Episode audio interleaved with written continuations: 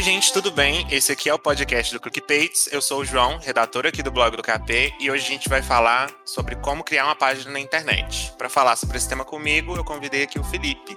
Felipe, se apresenta pra gente. Oi, gente, tudo bem? Eu sou o Felipe, eu sou copywriter aqui na Click. Então, antes de começar, é importante a gente falar por que, que a gente escolheu esse tema. Se você tem um negócio digital, é inadmissível que em 2021 você ainda não tenha uma página na internet. Por quê?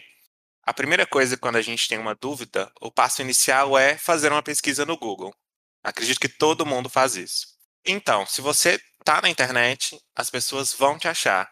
Se você tem uma agência de marketing digital, por exemplo, as pessoas vão pesquisar por agências de marketing digital e achar a página do seu negócio. Independente do que você faça, se você tem um negócio digital, você precisa de uma página na internet. Mas se você ainda não tem uma página na internet, pode ficar tranquilo que hoje a gente vai te contar o que você precisa saber para criar a sua. Então, Felipe, qual seria a primeira dica? João, o primeiro passo é você criar o domínio. O domínio é o endereço que os seus leads vão usar para acessar a sua página na internet. Então é importante que ele seja fácil de memorizar e principalmente que ele tenha uma relação direta com a sua proposta, com o seu negócio.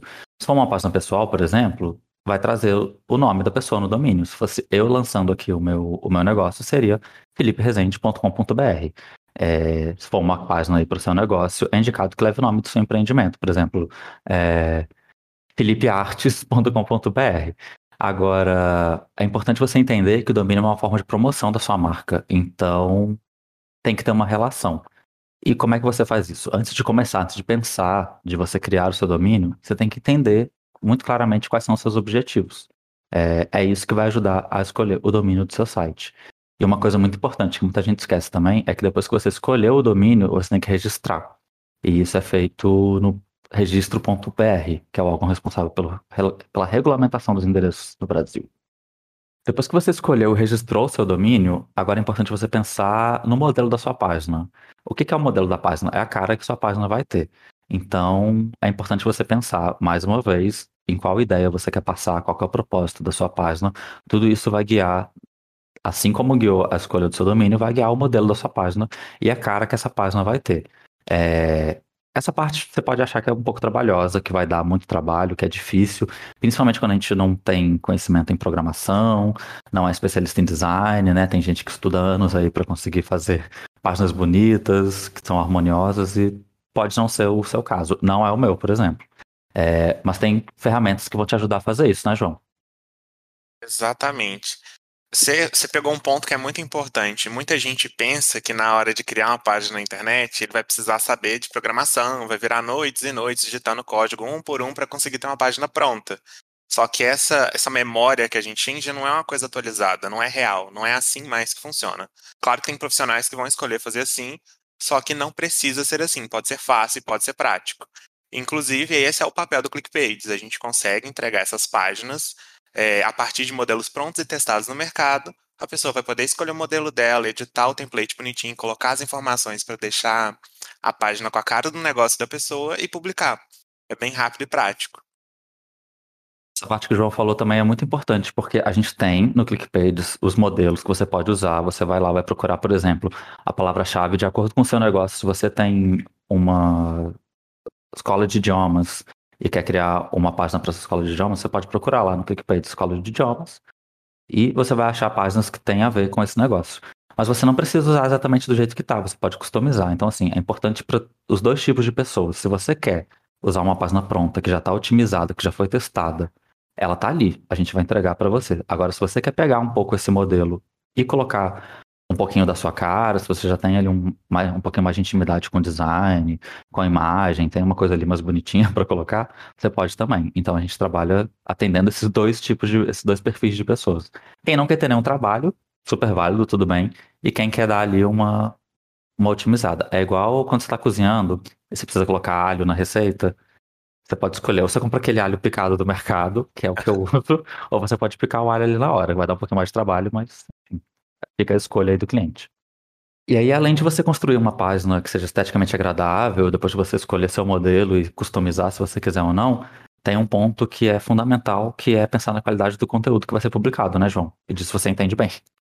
É isso mesmo, Felipe. A gente tem que pensar na parte estética da página, na estrutura, uma página que seja agradável aos olhos de quem está lendo ela, mas a gente também precisa pensar na produção de conteúdo para essa página e ofertar um conteúdo que seja de valor. Se a gente quer um. Se for uma página de vendas, por exemplo, a gente tem que estar focado em oferta e um conteúdo que deixe isso claro. Com uma linguagem persuasiva, que vai fazer a pessoa converter.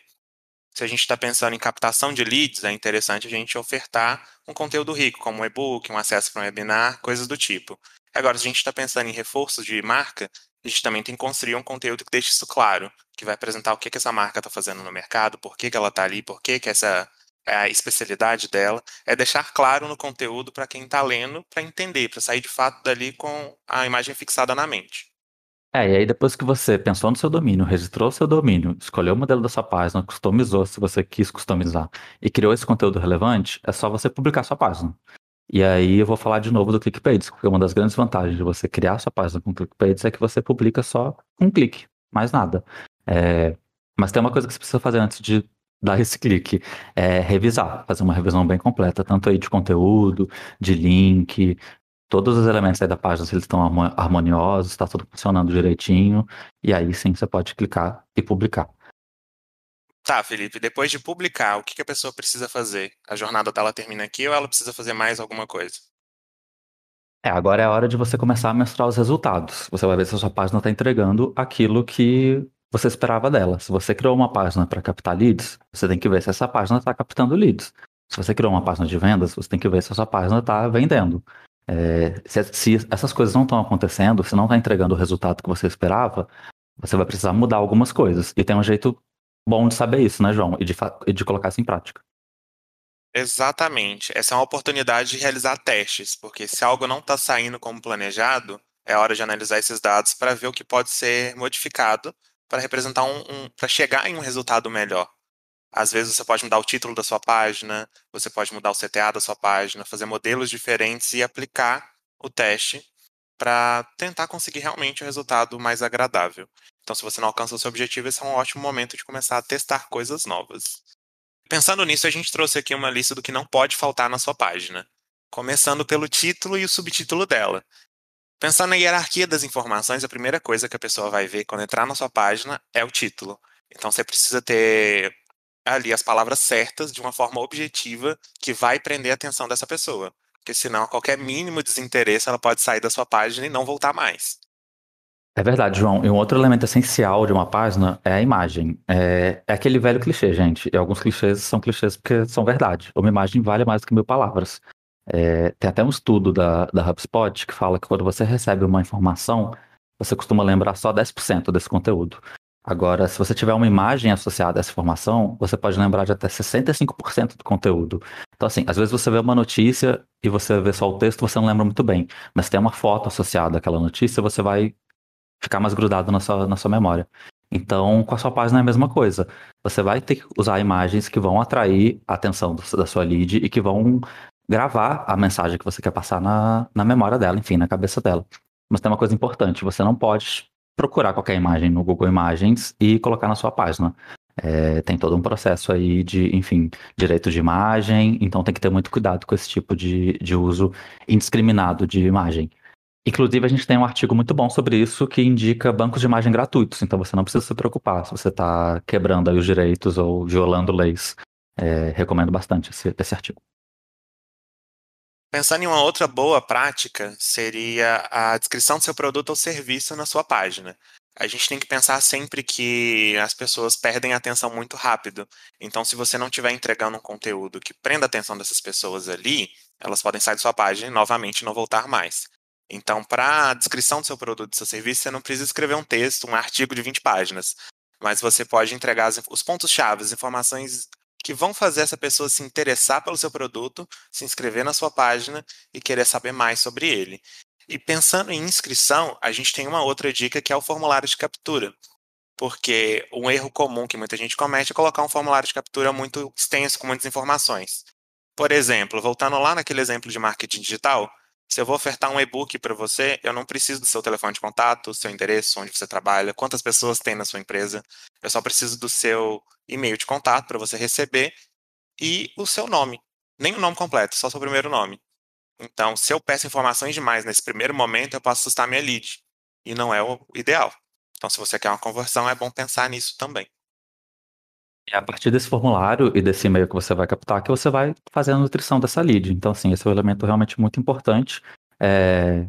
O João citou esse erro aí de você fazer um formulário muito longo. Tem um erro pior ainda que é não usar formulário nenhum.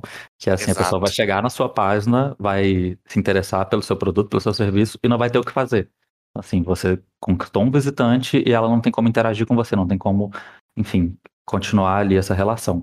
Então, formulário de captura é uma parte fundamental se você quer capturar leads, se você quer depois nutrir essa lead e tornar ela de lead para cliente. Isso só é possível com o formulário de captura. Então é isso, gente. Estamos chegando ao fim do nosso podcast. Eu queria agradecer ao Felipe pela participação e lembrar a todos que estão ouvindo que a gente tem mais quatro dicas extras no nosso artigo do blog. É só continuar lendo. Eu que agradeço, João, foi um prazer. E é isso aí, gente. Vê lá no blog as outras quatro dicas que elas também são fundamentais para vocês construírem uma página de qualidade.